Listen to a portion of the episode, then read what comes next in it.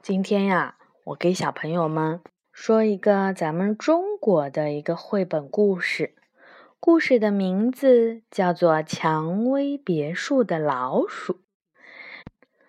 这本书是由王一梅著的，陈伟和黄晓敏绘画，是由中原出版传媒集团、大地传媒、海燕出版社出版的。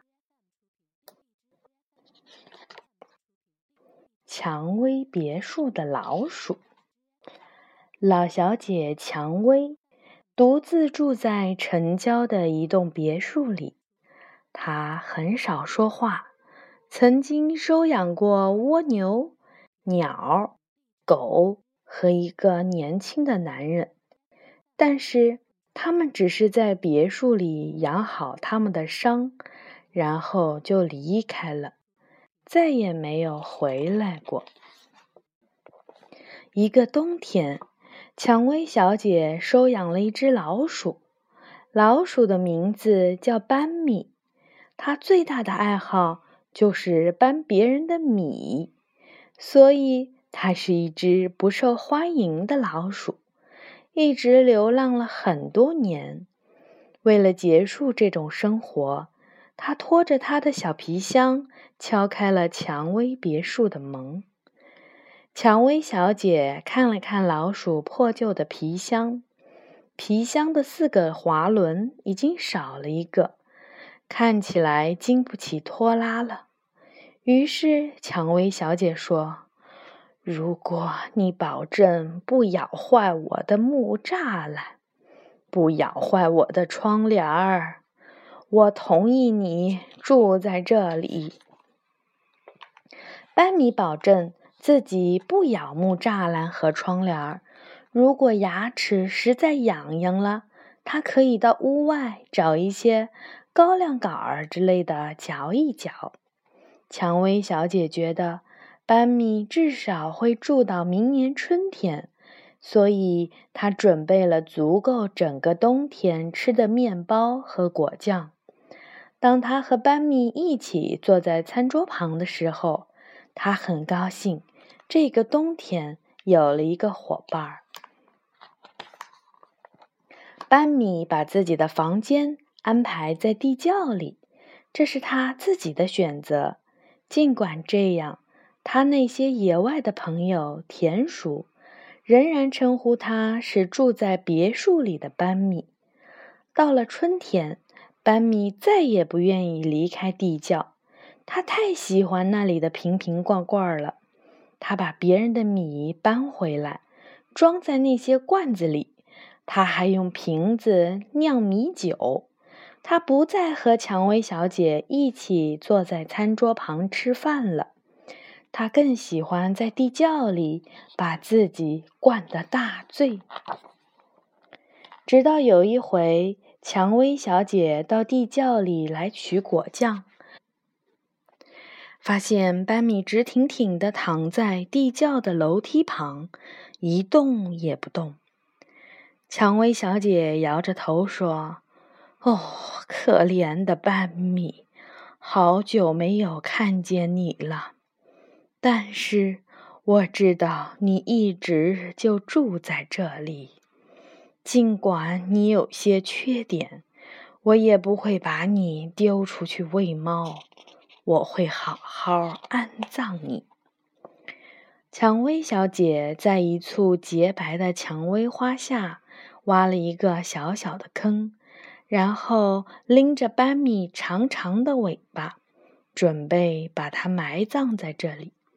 这个时候，班米醒过来了，他看见蔷薇小姐流泪的眼睛，班米惊呆了，他从来没有想过。会有人为老鼠的死流眼泪。班米决定改变自己的生活方式，他要好好的陪伴着蔷薇小姐。可是，老猫皮拉突然出现了。作为一只猫，皮拉最大的缺点是不会轻身走路。正是因为这个，他一辈子也没有抓住过老鼠。他对蔷薇小姐说：“我是一只碌碌无为的猫。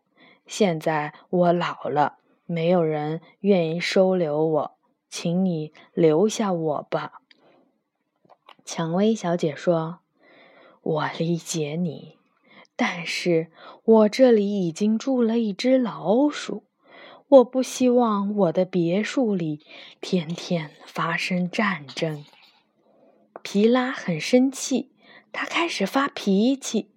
半夜里，他大声的在别墅的屋顶上走路，让他高大的身影顺着月光的投影。射在别墅的地板上，但是黑夜里最让人害怕的是孤独。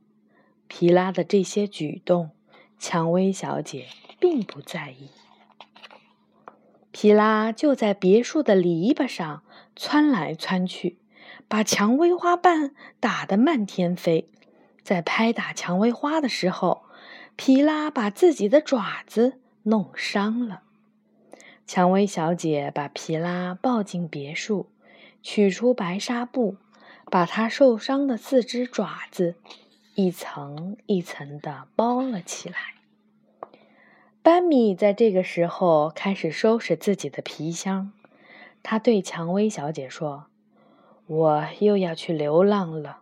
我走了以后，您让皮拉住进来，他比我更适合您。”班米伸出手，和皮拉缠满纱布的爪子拉了拉，然后就离开了蔷薇别墅。许多年以后，班米去过了很多地方，他酿造的米酒常常让猫喝醉，但是他自己没有再醉过。他想念着蔷薇小姐。他突然很担心，老猫皮拉和蜗牛、鸟、狗一样，养好了伤就会离开蔷薇别墅。他焦急地回到蔷薇别墅，看见那只走路大声的老猫皮拉，静静地坐在蔷薇花的下面，花瓣儿一片一片地落在老猫的身上。但是老猫仍然一动也不动。皮拉，这只从来没有抓住过老鼠的猫，看着老鼠班米，眼睛里流出了泪水。看着蔷薇花最后一片花瓣落下来，班米明白，他再也见不到蔷薇小姐了。他，流浪了许久的老鼠班米。也静静地坐在了蔷薇花旁边，流着眼泪，就像许多年以前蔷薇小姐为他流眼泪一样。其实是蛮美的一个故事。小朋友们晚安，故事讲完了，早点休息吧。